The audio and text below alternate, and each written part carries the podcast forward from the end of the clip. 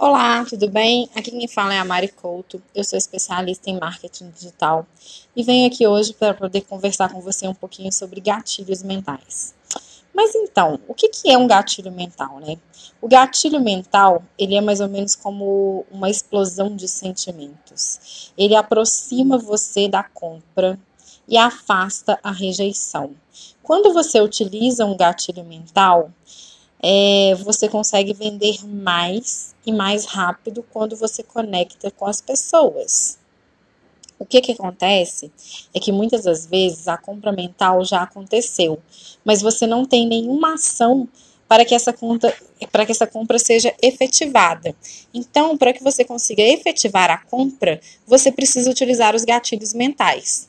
O gatilho mental é mais ou menos como se fosse o seu leão, ele é a emoção. E a chave da jaula é a sua razão. E quem quer, quem, quem tem a chave dessa jaula, quem quebra a jaula é o gatilho mental. Todo mundo tem uma história de vida que pode ser compartilhada. Todo mundo tem uma experiência, todo mundo tem um produto ou um serviço que ajuda os outros, gera credibilidade e, por fim, gera venda.